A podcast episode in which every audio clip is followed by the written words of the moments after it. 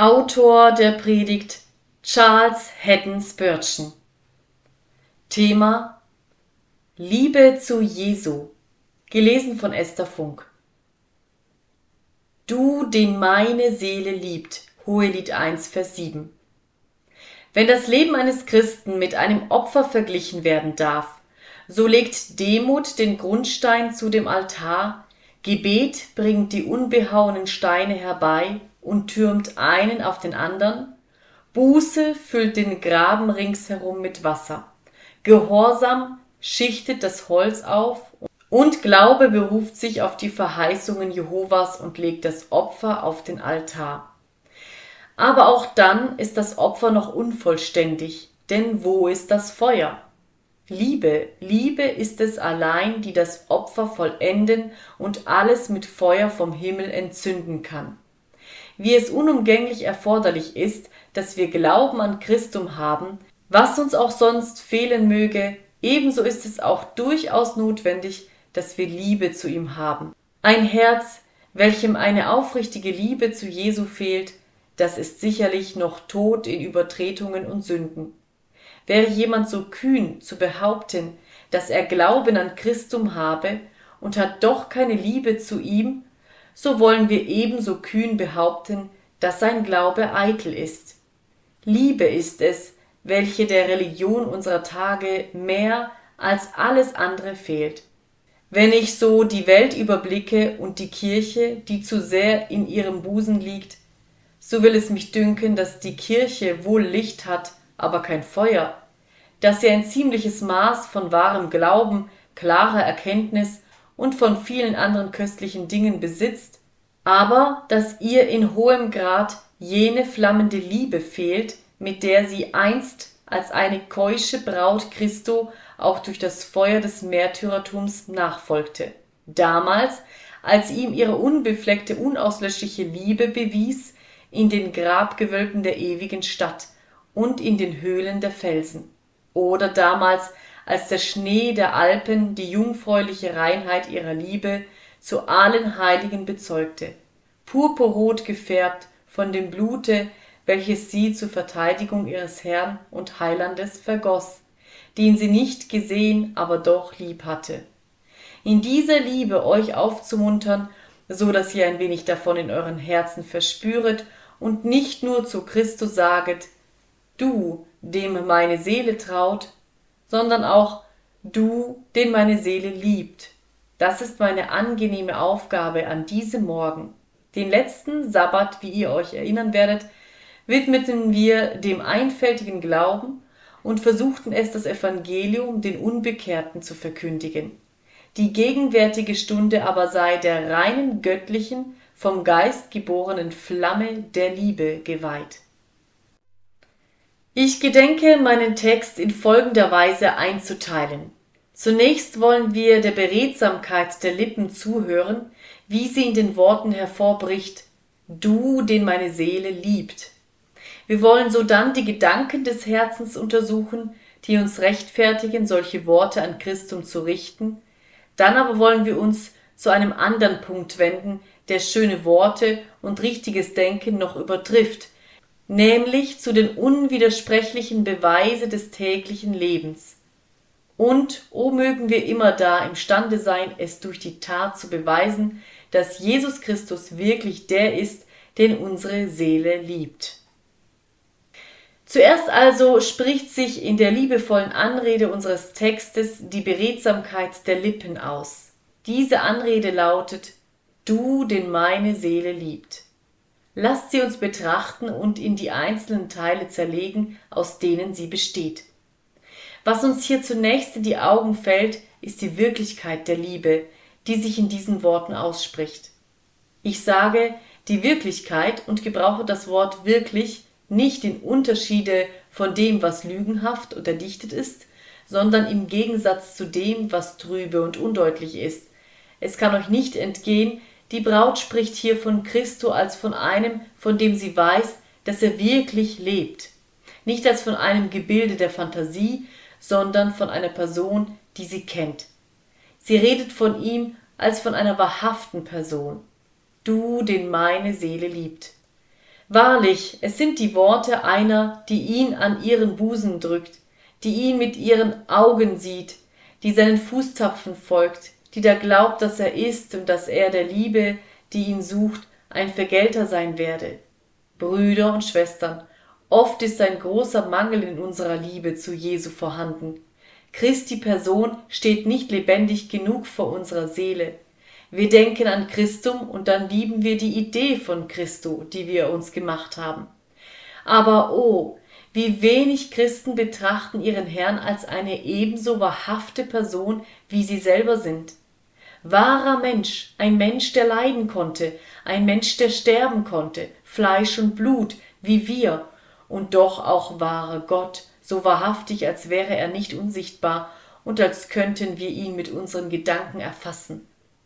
Was wir bedürfen, das ist, dass Christi Person mehr gepredigt und mehr von der Gemeinde geliebt werde. Wir bringen es nicht weit in unserer Liebe, weil Christus nicht so wesentlich vor uns steht wie vor der apostolischen Kirche. Die apostolische Kirche predigt nicht die Glaubenslehre, sie predigt Christum. Sie hatten wenig zu sagen von Wahrheiten, die auf Christum Bezug haben. Es war Christus selber, seine Hände, seine Füße, seine Seite, seine Augen, sein Haupt, seine Dornenkrone, der Schwamm mit Essig, die Nägelmale. Besser ist der Christus der Maria Magdalena als der Christus des gelehrtesten Theologen. Besser der verwundete Leib Christi selber als das richtigste System der Lehre von Christo. Ich will mich deutlicher erklären. Denkt euch, ein kleines Kindlein würde von seiner Mutter weggenommen, und ihr versuchtet nun, in diesem Kind eine Liebe zu seiner Mutter zu erwecken, indem ihr ihm beständig auf bildlicher Weise darstelltet, was seine Mutter ist und in welchem Verhältnis ein Kind zur Mutter steht. Wahrlich, meine Freunde, ich glaube, ihr hättet eine schwierige Aufgabe zu erfüllen, solltet ihr in dieses Kindes Brust die wahre und wirkliche Liebe erwecken, die es der Gegenüber, die es gebar, erfüllen sollte. Aber gebt dem Kind seine Mutter wieder, lasst es hängen an der Mutterbrust, lasst es die Mutter sehen, die Mutter fühlen und seine Ärmchen um den Hals der Mutter schlingen, und die werdet es ohne viele Mühe dahin bringen, dass es seine Mutter lieb habe. So ist es mit den Christen. Wir müssen Christum haben nicht einen gedachten, einen uns gelehrten, einen gemalten Christus, sondern Christus selber. Ich mag Jahr für Jahr predigen und mich bemühen, in euren Herzen eine Liebe zu Christo anzufachen, aber wenn ihr nicht dahin kommt zu fühlen, dass er ein wirklicher Mann, eine wirkliche Person ist und wirklich bei euch, so dass ihr mit ihm reden, euch mit ihm unterhalten und ihm eure Bedürfnisse sagen könnt, so werdet ihr nicht leicht eine Liebe erlangen wie die, welche unser Text andeutet, so dass ihr ihn nennen könnt, du, den meine Seele liebt. Du sollst es fühlen, o Christ, dass deine Liebe zu Christo mehr ist als ein frommes Gefühl, wie du dein Weib liebst, wie du dein Kind liebst, wie du deine Eltern liebst, so sollst du Christum lieben. Und wenn auch deine Liebe zu ihm von einer edleren und höheren Art ist, so soll sie doch ebenso wahr und wirklich sein wie diese Neigung, wenn sie in einem mehr irdischen Gestalt erscheint. Lasst mich dies noch auf eine andere Weise erläutern. In Italien wird der Freiheitskampf geführt. Alles greift zu den Waffen und die Armee ist versammelt. Nun denkt, es träte ein Redner in die Mitte des Heeres auf und predigte demselben, was für tapfere Krieger, was für Helden die Männer, welche für die Freiheit kämpfen, sein sollten. Ich glaube, meine Freunde, die herrlichste Beredsamkeit würde nur wenig über die Soldaten vermögen. Aber stellt unter die versammelten Krieger einen Garibaldi, diese Verkörperung des Heldensinnes, lasst vor ihnen erscheinen diese erhabene Gestalt, wie einen der alten Römer, der aus seinem Grabe auferstanden ist. Und nun verstehen sie es, was das Wort Freiheit bedeutet, was Kühnheit ist, was Tapferkeit vermag und was Heldenmut vollbringen kann. Da steht er, seine Gegenwart wirkt auf sie wie ein elektrischer Funke, ihre Arme sind gestählt, ihre Schwerter sind scharf, und mit Begeisterung stürzen sie in das Schlachtgetümmel hinein. Seine Gegenwart verbürgt ihnen den Sieg, und der Heldenmut, der lebendig vor ihnen erscheint, macht sie selbst zu Helden und Überwinder. So bedarf auch die Gemeinde Christum lebendig in ihrer Mitte zu fühlen und zu sehen. Es ist nicht die Idee der Uneigennützigkeit, es ist nicht der Gedanke der Hingabe, es ist nicht die Vorstellung der Aufopferung, was je die Kirche Gottes mächtig machen wird. Nein, es ist diese Idee Fleisch geworden, leiblich geworden, persönlich geworden, in der realen Gegenwart des lebendigen Christus, in dem Feldlager des Heeres des Herrn. Ich bete für euch und betet ihr für mich, dass wir alle eine solche Liebe haben mögen, der Christus lebendig vor Augen tritt, so dass sie ihn mit den Worten anreden kann, Du, den meine Seele liebt. Doch seht den Text wieder an und ihr werdet noch etwas anderes sehr deutlich wahrnehmen. Die Gemeinde spricht in den Worten, die sie mit Bezug auf Christum gebraucht, nicht nur mit einem lebendigen Bewusstsein seiner Gegenwart, sondern auch mit einem lebendigen Bewusstsein ihrer Liebe zu ihm. Viele von euch, die Christum wirklich lieb haben, können selten weitergehen, als zu sagen, du, den meine Seele zu lieben wünscht, du, den meine Seele zu lieben hofft. Aber unser Text lautet ganz anders. In dieser Anrede ist auch nicht der leiseste Schatten eines Zweifels oder einer Befürchtung enthalten. Du, den meine Seele liebt, ist es nicht Seligkeit für ein Kind Gottes, wenn es weiß, dass es Christum lieb hat, wenn es davon reden kann als von einer ganz gewissen Sache der innersten Erfahrung, etwas, was ihm alle Künste des Satans nicht streitig machen können, etwas im Betreff dessen es die Hand auf das Herz legen und sich auf Jesum berufend ausrufen kann, Herr, du weißt alle Dinge, du weißt, dass ich dich lieb habe. Nicht wahr, ist das nicht ein herrlicher Zustand des Herzens? Oder vielmehr umgekehrt, ist das nicht eine traurige, trübselige Stimmung der Seele, wenn wir von Jesu anders als mit der Gewissheit heißer Liebe zu ihm zu reden haben? Allerdings, meine Brüder und Schwestern, mag es Zeiten geben, wenn das Herz, welches von der innigsten Liebe erfüllt ist, eben weil es glühend liebt, weil es aufrichtig liebt, zu zweifeln anfängt, ob es überhaupt liebt. Ach ja, solche Zeiten mag es geben, aber es werden dann Zeiten großer Seelenangst sein, Tage der ernstlichsten Selbstprüfung, Nächte der Not und Anfechtung. Wer Christum in Wahrheit liebt, wird seine Augen nicht schlafen lassen, noch seine Augenlider schlummern, wenn er in Zweifel darüber ist, ob sein Herz Jesu angehört. Nein, spricht er, diese Sache ist zu viel wert für mich, als dass ich es sollte dahingestellt sein lassen, ob ich sie habe oder nicht.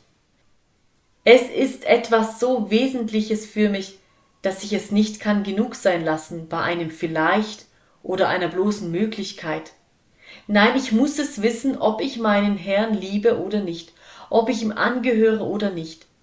Wenn ich an diesem Morgen solche unter meinen Zuhörern habe, welche fürchten, dass sie Christum nicht lieben, aber doch hoffen, dass sie ihn lieben, so bitte ich euch, meine lieben Freunde, beruhigt euch nicht bei eurem gegenwärtigen Gemütszustand, seid nicht zufrieden mit euch selbst, bis ihr es wisst, dass ihr auf dem Felsen steht und bis ihr ganz gewiss davon überzeugt seid, dass ihr wirklich Christum lieb habt.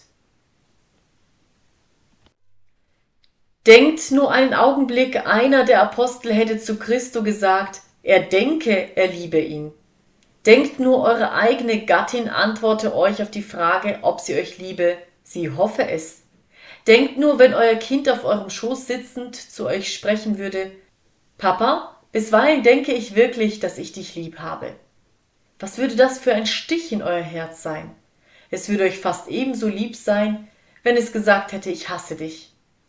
Denn wie soll das Kind, das ich mit der größten Sorgfalt hege und pflege, soll das nur denken, dass es mich liebt? Soll das Weib, das in meinen Armen ruht, zweifeln und mutmaßen, ob ihr Herz mein ist oder nicht? Gott behüte, dass wir so etwas auch nur träumen in den Verhältnissen unseres täglichen Lebens. Wie kommt es denn aber, dass wir solchen Gedanken nachhangen in unserem Verhältnis zu Gott? Ist das nicht ein krankhaftes, ein nebelhaftes Christentum? Ist das nicht ein ungesunder Zustand des Herzens, der uns je in eine solche Stellung versetzt? Ist es nicht sogar ein tödlicher Zustand des Herzens, wenn wir uns dabei beruhigen können? Nein, lasst uns nicht eher ruhen und rasten, bis wir durch das volle Werk des Heiligen Geistes in uns Gewissheit und Zuversicht erlangt haben und mit fester, unerschrockener Stimme sagen können, O du, den meine Seele liebt. Und nun nehmt etwas anderes wahr, was ebenso sehr unserer Aufmerksamkeit wert ist. Die Gemeinde, die Braut Christi. Indem sie also von ihrem Herrn spricht, lenkt unsere Gedanken nicht nur auf die Zuversichtlichkeit ihrer Liebe, sondern auch auf die Ausschließlichkeit ihrer Neigung zu Christo. Sie hat nicht zwei Liebhaber, sondern nur einen. Sie spricht nicht ihr, an denen mein Herz hängt, sondern du. Sie hat nur einen, nach dem ihr Herz verlangt. Sie hat alle ihre Liebe in ein Bündel gebunden und dies Bündel von Myrrhen und Aloen hat sie Christo in den Busen geworfen. Er ist für sie der ganz Liebliche. Die Gefühle ihres Herzens, die sonst umherstreifen von einem Gegenstande zum anderen, nimmt jetzt allein er in Anspruch. Wie mit einem Brennglase hat sie alle Strahlen der Sonne ihres Herzens in einen Punkt gesammelt und mit aller ihrer Glut auf Christum Jesum allein gerichtet. Ihr Herz war sonst ein Quell, aus dem mancherlei Ströme flossen. Jetzt hat es nur einen Abfluss. Sie hat alle anderen Kanäle verstopft. Sie hat alle anderen Röhren abgebrochen. Und nun ergießt sich das ganze Herz in vollem Strome in ihn und nur in ihn. Die Gemeinde in unserem Text ist nicht eine Anbeterin Gottes und Baals zugleich, sie ist keine Zeitdienerin, deren Herz für jeden offen steht, der zu ihr kommt. Sie ist keine Buhlerin, deren Tür für jeden offen steht, der des Weges kommt, sondern sie ist keusch. Sie sieht niemanden an als Christum und weiß niemand, des ihre Seele begehrt, als ihren gekreuzigten Herrn. Das Weib eines edlen Persers war zum Hochzeitsfeste des Königs Kyros eingeladen worden. Als sie nun davon heimkehrte, fragte sie ihr Gemahl scherzhaftsweise, ob sie nicht glaube, dass der königliche Bräutigam ein gar edler Mann sei. Ich weiß nicht, ob er edel ist oder nicht, lautete ihre Antwort. Mein Gemahl schwebte stets vor meinen Augen, so dass ich niemand außer ihm sah. Ich habe niemand schön gefunden als ihn allein. So, wenn ihr den Christ in unserem Text fragt, ist nicht der und der schön und liebenswürdig? So antwortet er, nein, meine Augen sind ausschließlich auf Christum gerichtet. Mein Herz ist so mit ihm beschäftigt, dass ich nicht sagen kann, ob auch noch anderwärts Schönheit zu finden ist. Ich weiß, dass alle Schönheit und Liebenswürdigkeit in ihm zusammengefasst ist. Sir Walter Raleigh pflegte zu sagen, dass wenn die Geschichte aller Tyrannen vergessen wäre, ihre Grausamkeit, ihr Blutvergießen, ihre Wollust und ihre schändlichen Taten, so könnte doch dies alles durch die Geschichte des Lebens Heinrich des Achten reichlich ersetzt werden. So sage ich auch, aber im Gegensatz dazu, wenn alle Güte, alle Liebe, alle Freundlichkeit und Treue, die es jemals gab, aus dem Gedächtnis der Menschen getilgt werden könnte, so könnte man doch alle diese Geschichten wiederfinden in dem Leben Christi.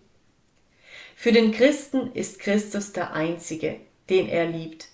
Er hat nicht zwei Dinge zur gleichen Zeit im Auge, nicht zwei, die er anbetet, sondern er spricht von ihm als von einem, dem er sein ganzes Herz hingegeben hat und dem es ausschließlich angehört.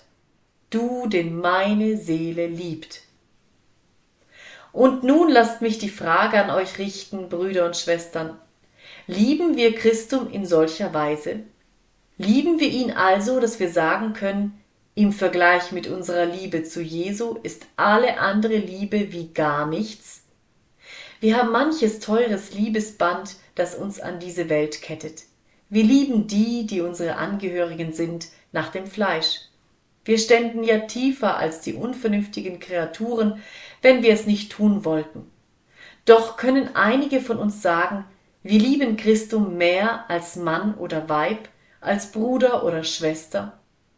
Bisweilen ist es uns, als könnten wir mit Hieronymus sagen, wenn Christus mir gebieten würde, diesen Weg zu gehen, und meine Mutter hinge sich an meinen Hals, um mich nach einer anderen Richtung hinzuziehen, und mein Vater stände mir im Wege, kniete vor mir nieder und flehte mich mit Tränen an, nicht zu gehen, und meine Kinder erfassten meines Kleides Saum und suchten mich auf einen anderen Weg zu ziehen, so reiße ich mich los aus den Armen meiner Mutter, stoße meinen eigenen Vater zu Boden und schiebe meine Kinder zur Seite. Denn ich muss Christo nachfolgen. Wir können nicht sagen, wen wir am meisten lieben, bis wir für den einen oder anderen uns entscheiden müssen. Wenn wir aber in eine Lage kommen, in welcher die Liebe zu Christo das Gegenteil von dem gebietet, was die Liebe zu den Menschen gebietet, dann werden wir erfahren, wen wir am meisten lieben. Ach, das war eine schwere Zeit, die Zeit der Märtyrer. Denken wir zum Beispiel an Nicholas Pfarrer, der eine Familie von zwölf Kindern hatte, die alle noch klein waren. Seine Feinde hatten es so eingerichtet, dass ihm auf dem Weg zum Scheiterhaufen sein Weib mit all den Kleinen begegnen musste. Und sie hatte sie alle in einer Reihe aufgestellt und so am Weg niederknien lassen. Seine Feinde erwarteten, dass er nun gewiss widerrufen, um dieser lieben Kleinen willen sein Leben zu retten suchen würde. Doch nein, nein, er hatte sie alle Gott hingegeben und glaubte, dass der himmlische Vater gewisslich für sie sorgen würde. Aber er konnte nicht gegen sein Gewissen handeln, auch wenn er nicht das Glück genießen sollte, diese Vöglein mit seinen Flügeln zu bedecken und unter seine treue Hut zu nehmen. Er nahm eins nach dem anderen in seine Arme und blickte sie an und blickte sie wieder an. Und es gefiel Gott, seinem Weibe und seinen Kindern Worte in den Mund zu legen, die ihm ermutigten, statt ihn zu entmutigen. Und als er von ihnen Abschied nahm, so hatten ihn selbst diese seine Kindlein ermahnt, ein Mann zu sein und mutig um Christi willen zu sterben. Ja, Seele, eine solche Liebe müssen wir haben, die nur einen Gegenstand kennt und ihn mit keinem anderen teilen kann. Die da ist wie eine Sturmflut, die gewöhnliche Flut mag auch sehr hoch an das Ufer herantreten, aber diese schwillt an, bis sie unsere ganze Seele in Besitz genommen hat und schlägt schäumend und brandend bis an die Spitzen der Felsen. Gott gebe, dass wir erfahren, was mit einer solchen Liebe zu Christo gemeint ist. Doch lasst uns noch eine andere Blume pflücken. Betrachten wir die Liebe, die sich in unserem Text befindet, noch einmal, so nehmen wir nicht nur ihre Wirklichkeit, ihre Gewissheit und ihre Ausschließlichkeit wahr, sondern auch ihre Beständigkeit. Du, den meine Seele liebt, nicht gestern geliebt hat oder vielleicht morgen lieben wird, sondern du, den meine Seele liebt. Du, den ich geliebt habe, solange ich dich kenne, und den zu lieben mir ein dringendes Bedürfnis ist, wie das lebensnotwendige Atmen oder das Klima, in dem ich geboren bin. Der wahre Christ ist einer, der Christum ewiglich liebt.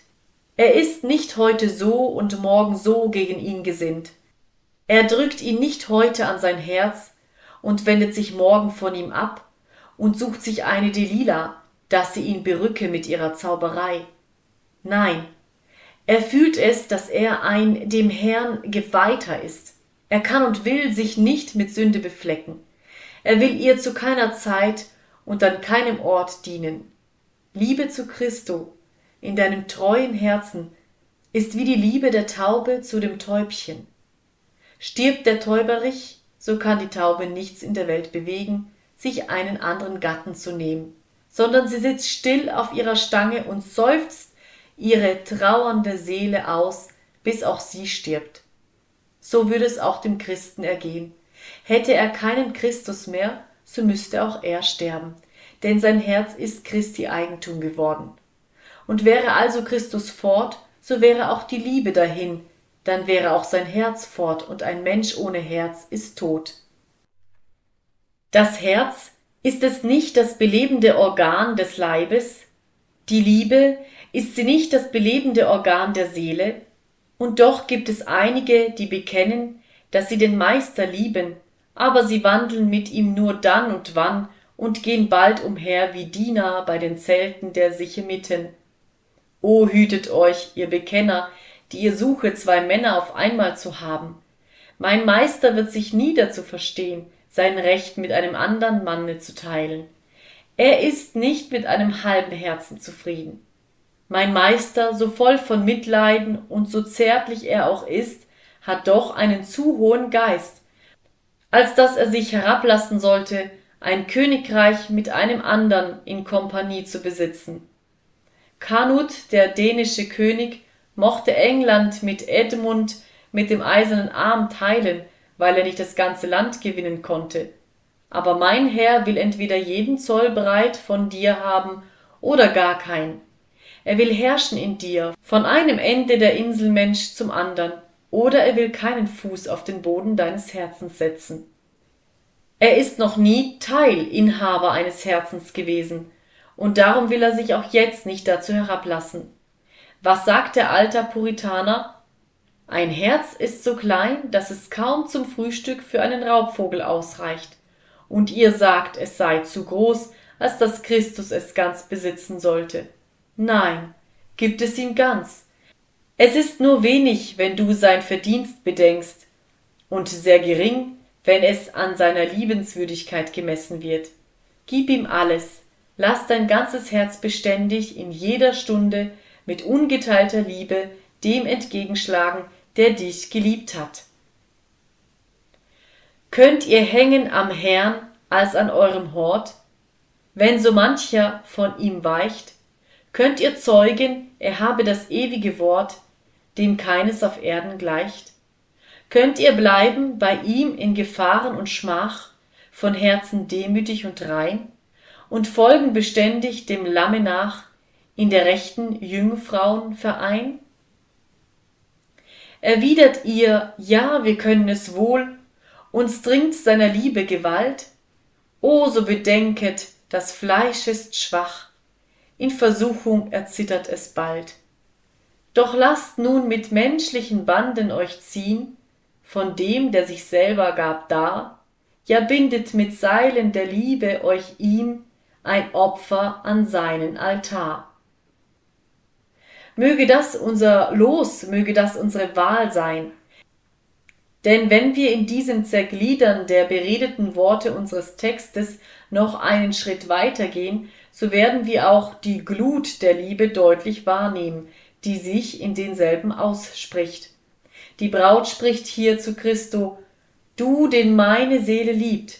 Sie meint damit nicht, dass sie ihn ein wenig liebe oder dass sie ihn in der gewöhnlichen Weise liebe, sondern dass sie ihn liebe in der ganzen Tiefe und Bedeutung des Wortes. O Christen und Christinnen, ich bezeuge es laut vor euch, ich fürchte, dass es tausende von Bekennern gibt, welche den Sinn des Wortes Liebe mit Bezug auf Christum noch nie erkannt haben. Sie wissen, was Liebe heißt in menschlichen Verhältnissen. Da haben sie ihre Glut verspürt und haben erfahren, wie sie jede Kraft des Leibes und der Seele mit sich fortreißt. Aber sie können das nicht sagen von ihrer Liebe zu Christo. Ich weiß, du kannst sein Wort predigen, aber hast du ihn lieb? Ich weiß, du kannst zu ihm beten, aber hast du ihn auch lieb? Ich weiß, du vertraust ihn, wenigstens glaubst du, dass du es tust, aber liebst du ihn? Ach, ist in deinem Herzen eine Liebe zu Jesu, wie die der Braut, wenn sie spricht, er küsst mich mit den Küssen seines Mundes, denn deine Liebe ist besser als Wein. Hohelied 1, Vers 2. Nein, sprichst du, solche Ausdrücke sind mir zu vertraulich. Dann fürchte ich, du liebst ihn nicht, denn die Liebe ist immer vertraulich. Der Glaube mag in der Entfernung stehen bleiben, sein Blick macht ja schon selig, aber die Liebe kommt nahe herbei, denn sie muss küssen, sie muss umarmen. Ja, Geliebte, bisweilen liebt der Christ seinen Herrn so innig, dass seine Sprache für die Ohren von anderen die sich nie in seinem Zustande befunden haben, ihren Sinn verliert. Die Liebe hat eine eigentümliche, eine himmlische Zunge, und ich habe sie oft so reden hören, dass die Welt darüber spottet und sagte, der Mensch ist toll und unsinnig, er weiß nicht, was er sagt. Daher kommt es, dass die Liebe oft mystisch wird und geheimnisvolle Worte spricht, in deren Sinn kein Fremder eindringen kann. O ihr solltet die Liebe sehen, wenn ihr Herz voll ist von ihrem Heilande, wenn sie herausgeht aus ihrer Kammer. Wahrlich, sie ist wie ein Riese, der neuen Wein getrunken hat. Sie streitet siegreich über die größten Hindernisse hinweg. Sie tritt auf dem glühenden Eisen der Trübsal einher und versenkt doch ihren Fuß nicht. Sie erhebt ihren Speer gegen zehntausend auf einmal und schlägt sie zu Boden. Ja, ich weiß, dass sie auch alles, was sie hatte, hingegeben und sich des Notwendigen um Christi willen beraubt hat. Und doch schien sie nur umso reicher und mit goldenen Zeraten bedeckt zu werden, je mehr sie sich ihres Schmucks entäußerte, damit sie ihr alles ihrem Herrn zu Füßen legen und ihm aufopfern könne. Kennt ihr diese Liebe, Brüder und Schwestern in Christo? Einige von euch kennen sie, ich weiß es, denn ich habe gesehen, wie sie sie in ihrem Leben bewiesen haben. Was aber die übrigen betrifft, möget ihr sie kennenlernen und hinauskommen über den niedrigen Standpunkt der großen Masse der Christen unserer Tage.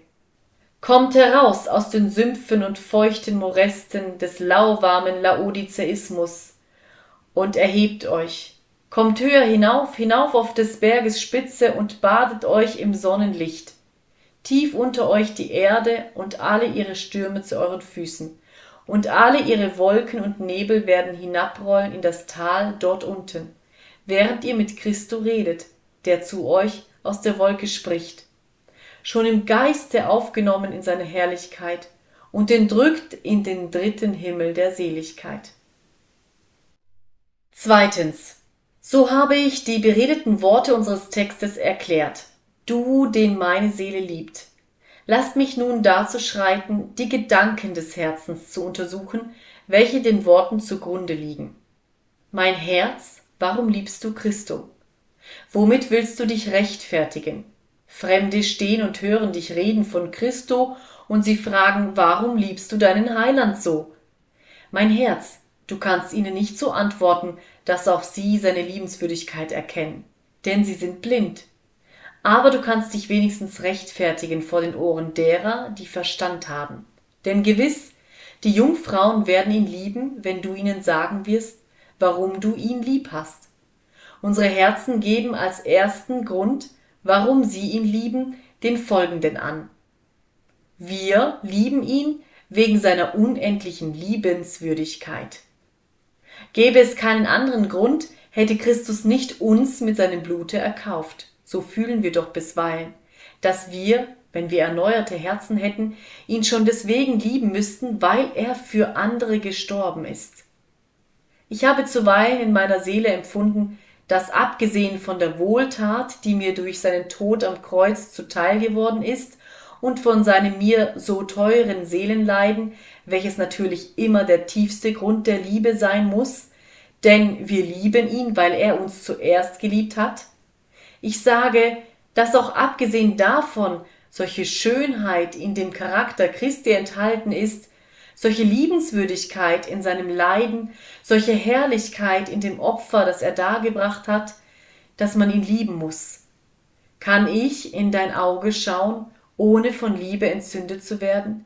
Kann ich auf dein mit Dornen gekröntes Haupt blicken und durchdringen nicht die Dornen meine Seele? Kann ich dich in der Glut des Todes sehen und wird mein Herz nicht von Liebesglut zu dir erglühen? Es ist unmöglich, Christum zu sehen und ihn nicht zu lieben. Man kann nicht in seiner Gesellschaft sein, ohne sofort zu fühlen, dass man mit ihm verlobt ist. Gehe und kniee neben ihm nieder im Garten von Gethsemane, und gewiss jeder heiße Blutstropfen, der zur Erde rinnt, wird ein unwiderstehlicher Grund sein, weshalb du ihn lieben musst. Höre, wie er ruft.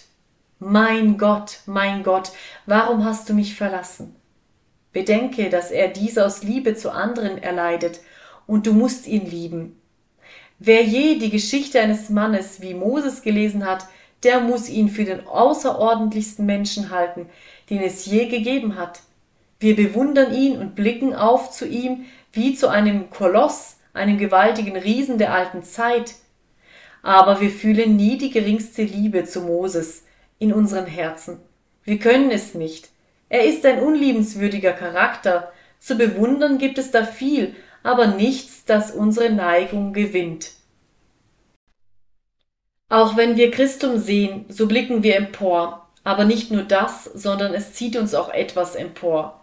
Wir bewundern nicht sowohl, sondern lieben vielmehr.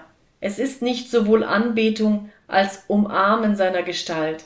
Sein Charakter bezaubert, fesselt, überwältigt und zieht unseren Geist mit der unwiderstehlichen Macht seiner heiligen Anziehungskraft hinauf zu ihm. Aber die Liebe hat noch einen anderen Grund, weshalb sie Christum liebt, nämlich Christi Liebe zu ihr. Hast du mich geliebt, Jesus, König des Himmels, Herr der Engel, Gebieter aller Welten? Hast du mir dein Herz geschenkt? Was hast du mich von was hast du mich vor Alters her geliebt und mich auserwählt für dich in der Ewigkeit? Hast du fortgefahren, mich zu lieben, als die Zeiten dahinrollten? Bist du vom Himmel herniedergekommen, um mich zu gewinnen, dass ich deine Braut sei? Und liebst du mich so, dass du mich in dieser armen Wüstenei der Welt nicht allein lassen wolltest? Ja, bist du eben diesen Tag damit beschäftigt, mir ein Haus zu bauen, in dem ich ewig mit dir wohnen soll? O Herr, dann müsste ich ja der elendste der Elenden sein, wenn ich dich nicht lieben wollte. Ich muss dich lieben, ich kann nicht widerstehen. Der Gedanke, dass du mich liebst, zwingt meine Seele, dich zu lieben. Mich, mich, was war in mir, dass du mich schön finden konntest? Ich sehe keine Schönheit in mir. Meine Augen sind rot geweint wegen meiner Schwärze und Hästigkeit. Ich habe selbst den Kindern der Menschen zugerufen, seht mich nicht an, weil ich so schwärzlich bin, weil die Sonne mich verbrannt hat. Und du siehst Schönheit in mir. Welch ein Auge musst du haben, oder vielmehr du siehst in mein Auge wie in einem Spiegel, und so kommt es, dass du dich selber siehst, und es ist dein Bild, das du liebst. Sicherlich, du kannst mich nicht lieben. Oh, welch ein entzückender Text ist es im Hohelied, wo Christus zu der Braut spricht, Schön bist du, meine Freundin, in allem, und kein Makel ist an dir. Könnt ihr euch denken, dass Christus das zu euch sagen würde? Und doch hat er es gesagt. Schön bist du, meine Freundin, in allem, und kein Makel ist an dir. Er hat deine Schwärze hinweggenommen, und du stehst in seinen Augen so vollkommen da, als wenn du niemals gesündigt hättest, und so voll Lieblichkeit, als wärst du jetzt schon so, wie du einst sein wirst, wenn du ihm endlich gleich sein wirst. O Brüder und Schwestern, einige von euch müssen mit besonderem Nachdruck sagen, hat er mich geliebt, so muss ich ihn wieder lieben. Während ich eure Reihen überblicke, sehe ich hier einen Bruder, der Christum liebt. Nicht viele Monate ist es her, da fluchte er ihm noch. Da sitzt ein früherer Trunkenbold und dort einer, der Verbrechen halben im Gefängnis saß. Und er hat dich geliebt, ja dich, dich, der du das Weib deines Busens misshandeln konntest, weil sie den teuren Jesusname liebte. Dich, der du nichts lieber tatest, als seinen Tag zu entheiligen, seine Diener zu verachten und deinen Hass gegen seine Sache an den Tag zu legen, und doch hat er dich geliebt und mich, ja mich, der ich meiner Mutter Gebete vergaß und nicht achtete auf die Tränen meines Vaters, der ich so viel Licht hatte und doch sündigte, mich hat er geliebt und seine Liebe zu mir bewiesen. Ich beschwöre dich, o mein Herz, bei den Rehen und bei den Hinden auf dem Felde, dass du dich ganz und auf ewig hingibst meinem Geliebten und dich freudig für ihn aufopferst. Beschwört ihr also eure Herzen an diesem Morgen? O gewiss tut ihr es, wenn ihr Jesum kennt und dann bedenkt, dass dieser Jesus euch liebt. Doch noch einen stärkeren Grund gibt uns die Liebe an. Die Liebe fühlt, dass sie sich Christo hingeben muss wegen dessen, was Christus für sie gelitten hat. Sehe ich Christum Blut schwitzen in Gethsemane und muss ich ihn nicht lieben?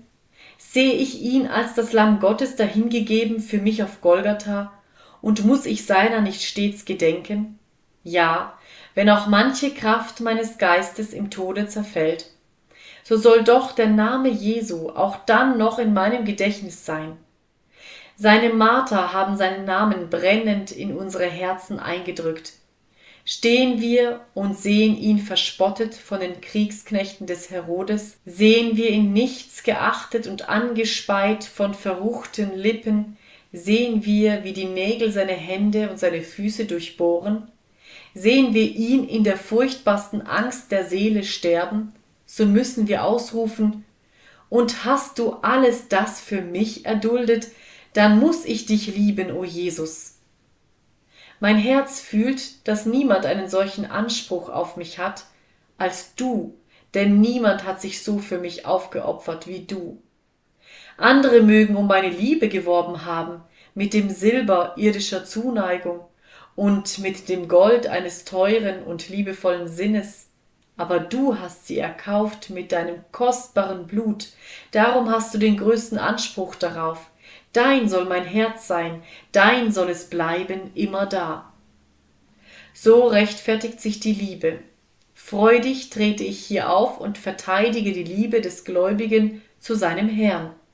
Ich wünschte nur, es gäbe mehr, was ich zu verteidigen hätte. Ich wage es hier hinzutreten und die höchste Schwärmerei solcher Worte, den wildesten Fanatismus solcher Taten in Schutz zu nehmen, die aus Liebe zu Christo hervorgegangen sind.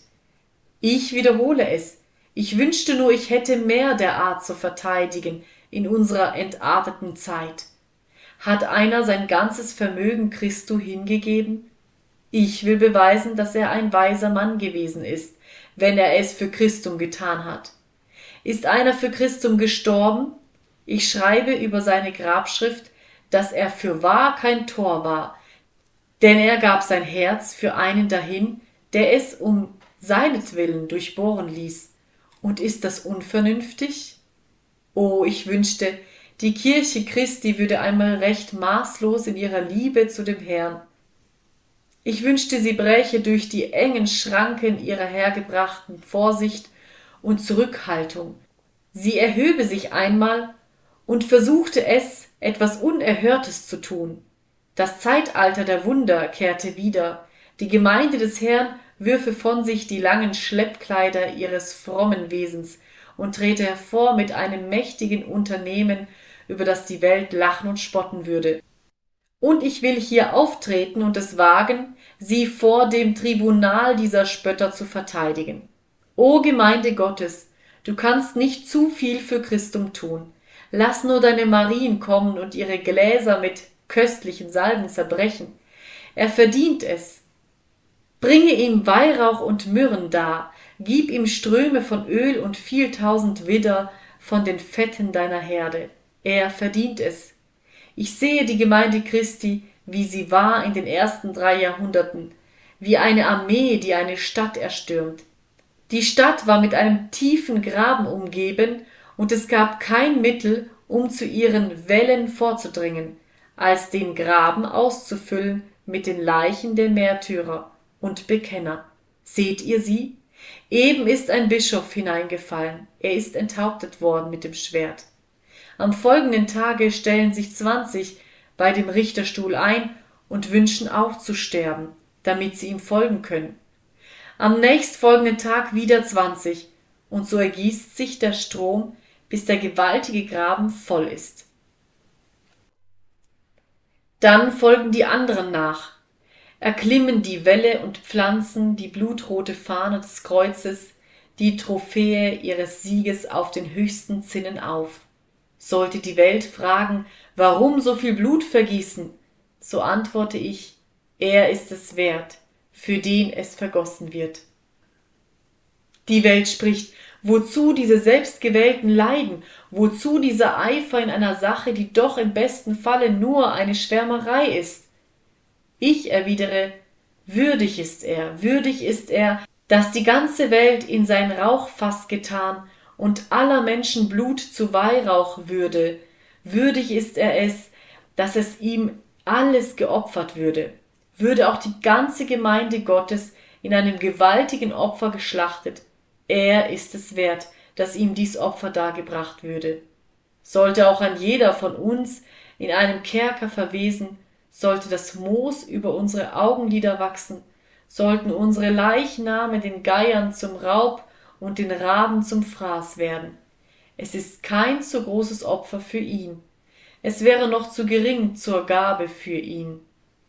O Herr und Meister, gib deiner Kirche die Kraft der Liebe wieder, die solche Worte ertragen und ihre Wahrheit fühlen kann. Drittens. Ich komme nun zu dem letzten Punkt, wenn ich mich auch nicht lange dabei aufhalten kann.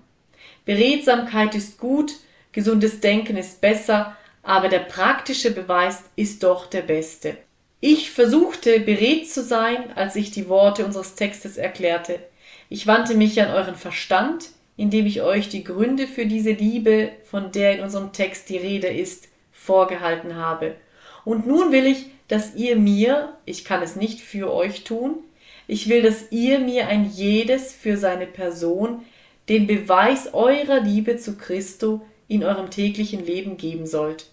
Lasst die Welt sehen, dass euer Christenname kein bloßes Aushängeschild ist, ein Aushängeschild für etwas, das gar nicht vorhanden ist, sondern dass Christus in der Tat für euch der ist, den eure Seele liebt. Ihr fragt mich, wie ihr das anzufangen habt. Und ich antworte folgendermaßen. Meine Meinung ist nicht die, dass ihr euch das Haar scheren und Mönche werden sollt, oder dass du dich, meine Schwester, in ein Kloster einsperren und eine Nonne werden sollst, denn es wäre leicht möglich, dass ihr dadurch viel mehr eure Eigenliebe als eure Liebe zu Christo zeigtet. Sondern was ich meine, ist das, geht jetzt nach Hause und während der Wochentage treibt die gewöhnlichen Geschäfte eures Berufes und versucht, ob ihr Christum nicht in eurem Beruf verherrlichen könnt. Für mich als einen Prediger muss es natürlich weniger ehrenvoll sein als für euch, Christo zu dienen, weil ich ja für meine Arbeit bezahlt werde, und es wäre also nichts Besonderes, wenn ich mir ein goldenes Bild Christi daraus verfertigte. Wiewohl ich dies Werk, Gott weiß es, schwerer finde, als dass es meine schwache Kraft ohne Hilfe von oben ertragen könnte. Aber wenn ihr das Bild Christi im Eisen, im Ton oder in dem gewöhnlichen Metall eures täglichen Berufs ausprägt, oh, das ist in der Tat etwas Großes und Herrliches. Und ich bin gewiss, dass ihr Christum in eurer Lebensweise ebenso gut verherrlichen könnt, wie ich in der meinigen, und vielleicht noch mehr, denn einige von euch mögen mehr Armut und Not erfahren, mögen mehr Versuchungen und Feinde gehabt haben als ich. Und wenn ihr dann Christum in allen diesen Prüfungen liebt, so könnt ihr dadurch einen viel kräftigeren Beweis davon liefern, wie wahr eure Liebe zu ihm ist und mit welcher Gotteskraft sie euch erfüllt. Gehet denn und sucht morgen und übermorgen Gelegenheit auf, etwas für Christum zu tun. Verteidigt seinen teuren Namen, wenn ihr ihn schmähen hört. Wenn ihr seht, dass er in seinen Gliedern verwundet ist, so tut wie Eleanor, die Königin von England, saugt das Gift aus seinen Wunden, lasst euch lieber schmähen, als dass er entehrt werden sollte. Bekennt ihn mutig immer da und vertretet kühn seine Sache. Lass es ihm nicht an einem Freund fehlen, denn er bewies sich als deinen Freund, da du keinen anderen Helfer hattest. Triffst du mit irgendeinem Glied seines armen Volkes zusammen, so erzeige ihm Liebe um seinetwillen, wie David dem Mephiboset Liebe erzeigte, um Jonathans willen. Weißt du, dass irgendwelche unter ihnen Hunger leiden, so setze ihnen Speise vor. Es ist ebenso gut, als wenn du Jesu Christus selber die Schüssel vorsetztest. Siehst du, dass sie nackt sind, so kleide sie. Du kleidest Christum, wenn du die Seinigen kleidest. Ja, suche seinen Kindern nicht allein im zeitlichen Gutes zu tun, sondern suche auch immer da ein Christus für die zu sein, die noch nicht seine Kinder sind. Gehe unter die Gottlosen, unter die Verlorenen und Verworfenen, verkündige ihnen seine Worte, sage ihnen, dass Christus Jesus in die Welt gekommen ist, Sünder selig zu machen. Gehe seinen verlorenen Schafen nach. Sei du ein Hirt, wie er ein Hirt gewesen ist, so wirst du deine Liebe zu ihm zeigen. Gib ihm, was du vermagst, setze ihm zum Erben eines Teils deines Besitztums ein. Ich würde nicht glauben, dass ich meinen Freund liebte, wenn ich ihm nicht zuweilen ein Geschenk machte. Ich würde nicht glauben, dass ich Christum liebte, wenn ich ihm nicht etwas darbrächte, wenn ich ihm nicht um Geld Kalmus kaufte oder ihn mit dem Fett meiner Opfer füllte. Neulich hörte ich eine Frage tun mit Bezug auf einen alten Mann, der lange gläubig gewesen war. Es hieß, er hätte so und so viel hinterlassen, und einer sagte, aber hat er auch Christo etwas vermacht? Da lachte der andere und meinte, es wäre lächerlich, so etwas zu fragen. Ach ja, so erscheint es. Und das kommt daher, weil man mit dem Gedanken an Christum nicht den Gedanken an eine bestimmte Person verbindet. Hätten wir aber eine solche Liebe zu ihm, wie ich sie oben beschrieben habe, so wäre es eine ganz natürliche Sache, dass wir ihm etwas schenkten, dass wir für ihn lebten und dass wir ihm auch zuletzt, wenn wir etwas übrig hätten, etwas vermachten, und so unserem Freund auch im Tod durch unser Testament einen Beweis davon gäben, dass wir seiner gedacht haben, wie er ja auch unser in seinem Testament, in seinem letzten Willen gedacht hat. O Brüder und Schwestern, was die Gemeinde des Herrn bedarf, ist mehr verschwenderische Liebe zu Christo.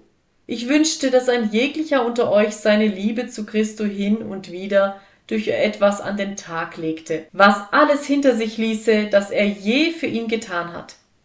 Ich erinnere mich, dass ich neulich einmal sagte, die Gemeinde Gottes sollte ebenso sehr auf neue Erfindungen sinnen wie die Welt. Wer weiß, was noch alles für Maschinen ans Licht treten werden, da jeder unter uns darüber aus ist, etwas Neues zu erfinden. So sollte auch das Volk des Herrn spekulieren und immer einen neuen Plan zur Erweiterung des Reiches Christi aussinnen. Robert Reikes erfand die Sonntagsschule. John Pondus die Lumpenschulen. Aber sollen wir dabei stehen bleiben, dass wir mit den Maschinen, die sie erfunden haben, arbeiten? Nein, wir müssen wieder etwas Neues erfinden. Durch jene Predigt, die ich in der Surrey-Halle über das Weib mit dem Glas köstlicher Salbe hielt, geschah es, dass unsere Brüder zuerst auf den Gedanken zur Gründung der mitternächtlichen Mission kamen. Aber wir sind noch nicht am Ende angelangt. Ist keiner zugegen, der etwas Neues für Christum ersinnen kann? Ist kein Bruder hier, der etwas mehr für ihn tun kann, als heute oder gestern oder während der verflossenen Monate getan worden ist? Ist niemand zugegen, der es wagen will, befremdlich einzigartig und ungebärdig und in den Augen der Welt fanatisch zu erscheinen. Denn das ist keine wahre Liebe, die nicht in den Augen der Welt fanatisch erscheint. Das ist ganz gewiss keine Liebe, die sich immer in beengenden Formen zwängt.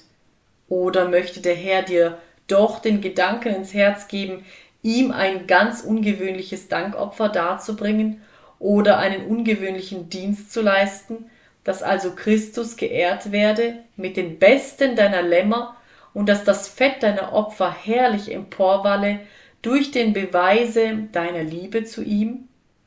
Gott segne uns als Gemeinde. Ich kann seinen Segen nur erflehen, denn diese Lippen weigern sich, so über seine Liebe zu sprechen, wie ich glaube, sie in meinem Herzen zu kennen und wie ich sie mehr und mehr zu fühlen wünsche. Sünder, vertraue Christum, ehe du dich bemühst, ihn zu lieben, und glaube ihm. Amen.